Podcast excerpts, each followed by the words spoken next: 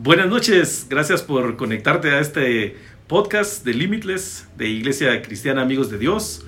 O si nos estás viendo a través de Facebook, pues bienvenido. Puedes dejar tus comentarios, tus mensajes. Eh, con mucho gusto los vamos a, poder interactuar ahí. Eh, bienvenidos, empezamos.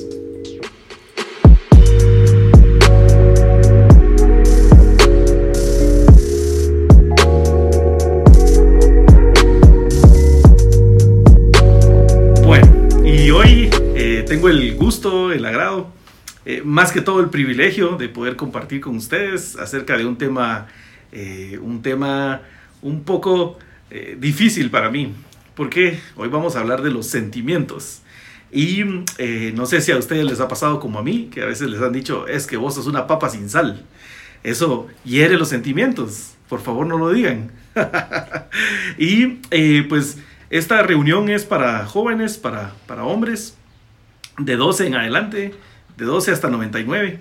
Así que bienvenidos y hoy como, como somos eh, o estamos enfocados específicamente en hombres, quisiera empezar eh, con la definición de qué son los sentimientos.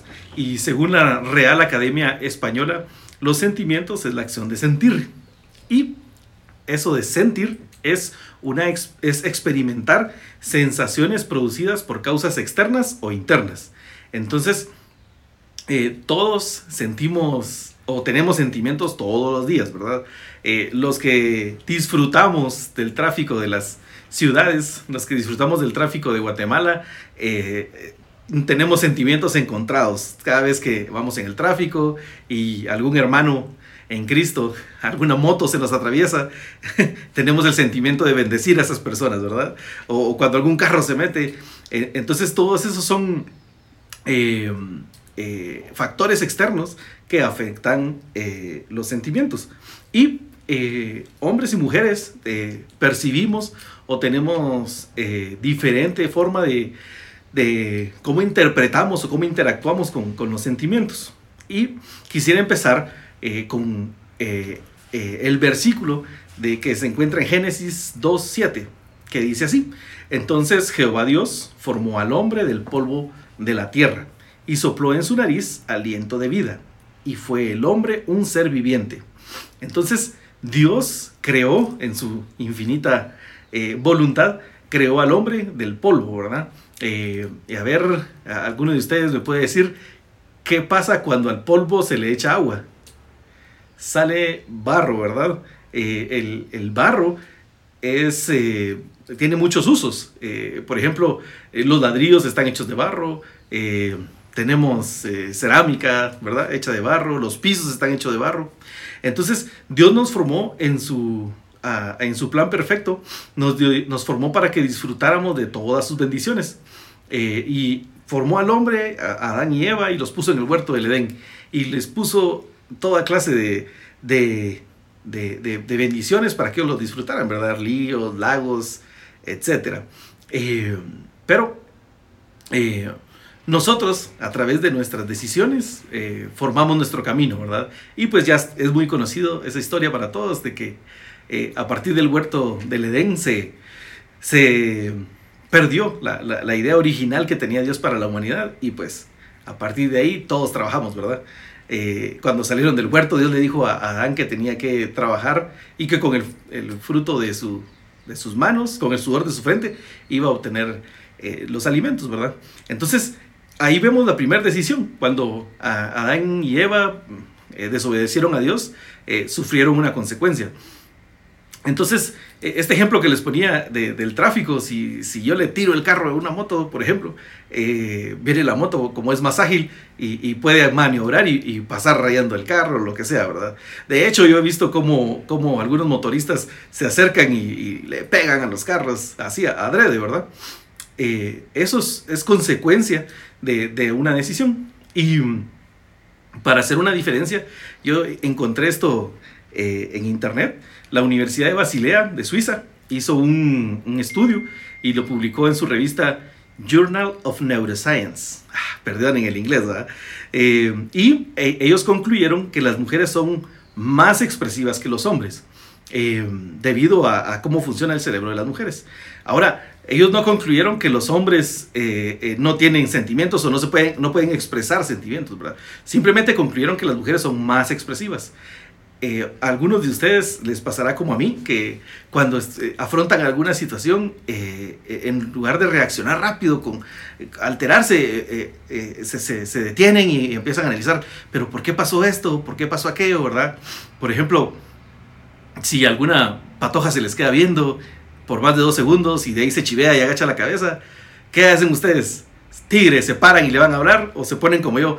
Ah, me volteo a ver. ¿Será que, ¿Será que tengo frijoles en los dientes? ¿Será que no traje camisa? No, sí traje.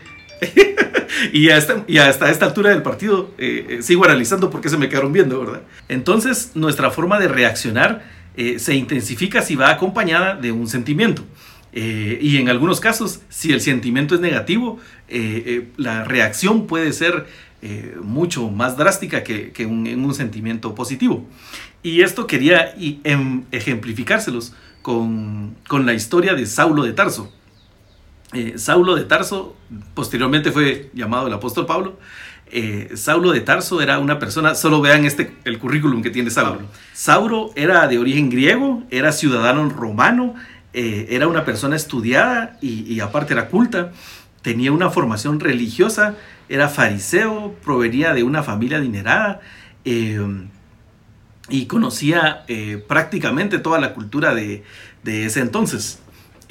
Pablo fue criado, como, como lo leemos en la Biblia, a los pies de Gamaliel, que era más o menos, se, me ocurre, si se pudiera hacer una analogía, como el Papa, una persona bien importante entre la religión judía. Eh, de hecho, Pablo se jacta varias veces de que fue instruido por Gamaliel. Eh, hablaba varios idiomas. Eh, si, traducimos todo ese currículum a la actualidad, podríamos decir que hablaba varios idiomas, tenía visa para viajar a cualquier parte y era una persona influyente.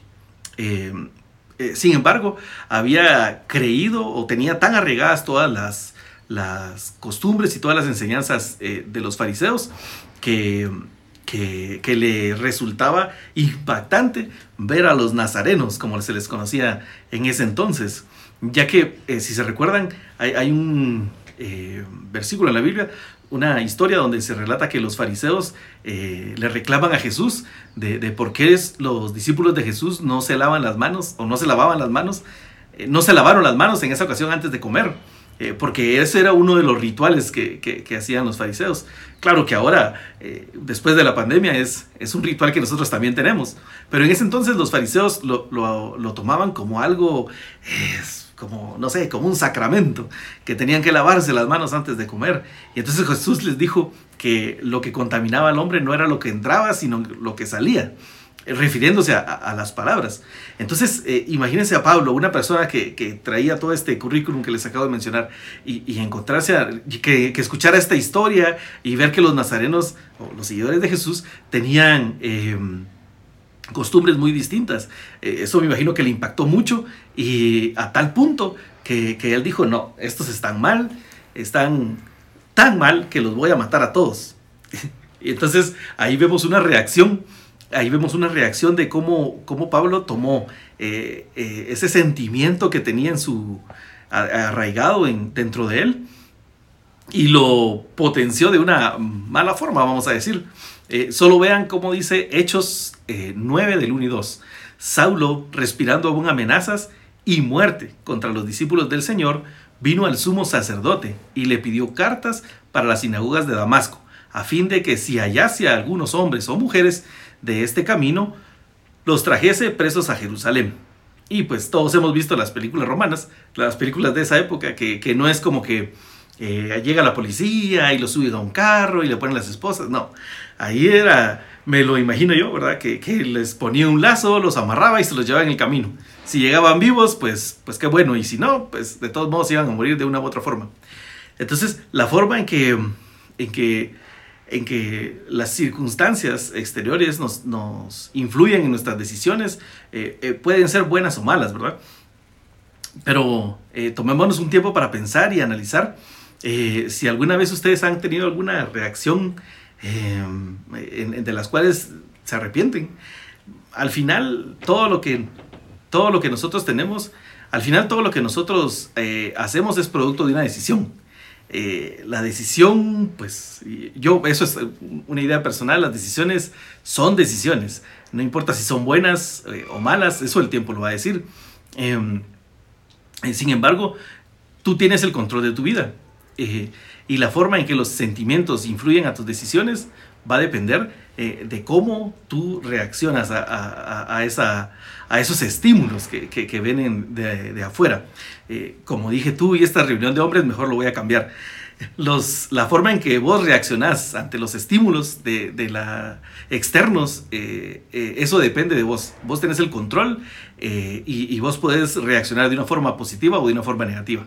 No es fácil, reaccionar eh, de la forma correcta. Sin embargo, Jesús puede ayudarte a, que reacciones de la forma correcta. ¿Y, cómo te puede ayudar Jesús? Pues primero debes acercarte a Jesús y, tener un encuentro con Él. Eso fue lo que le pasó a Saulo de Tarso. Saulo de Tarso iba camino a Damasco con la misión de ir a traer eh, y de eh, apresar a todos los cristianos que, pudiera encontrar. Y de camino a Damasco Jesús se le presentó y tuvo un encuentro con, con Saulo. Em, y, entonces fue un cambio eh, drástico, fue un, giro de 180 grados.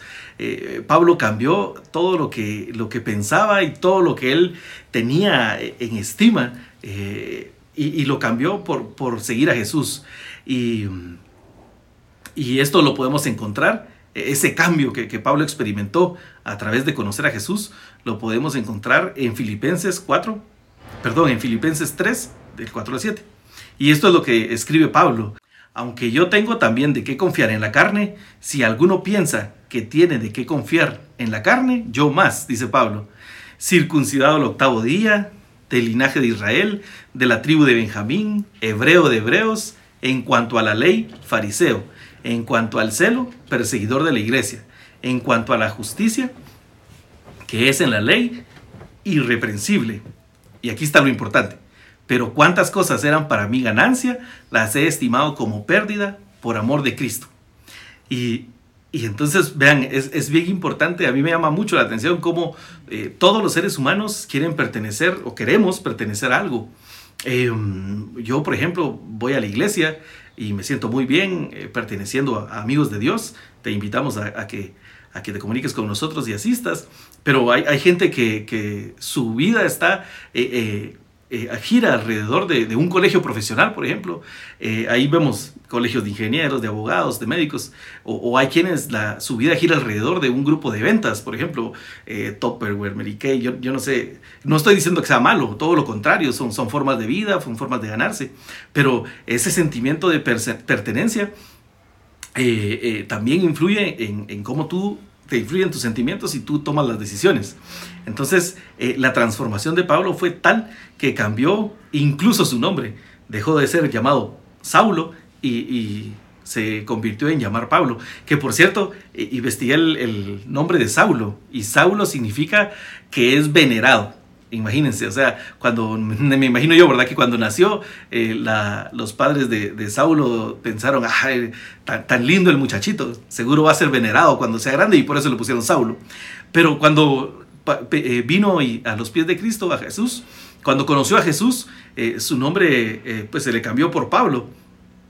Y Pablo significa pequeño. Incluso Pablo dice que él es el menor de los apóstoles en uno de sus en uno de sus relatos. Y entonces eh, tuvo un gran impacto en la vida de, los cristianos de esa época, y no solo de esa época, sino que sigue el impacto de, la conversión de Pablo hasta el día de hoy.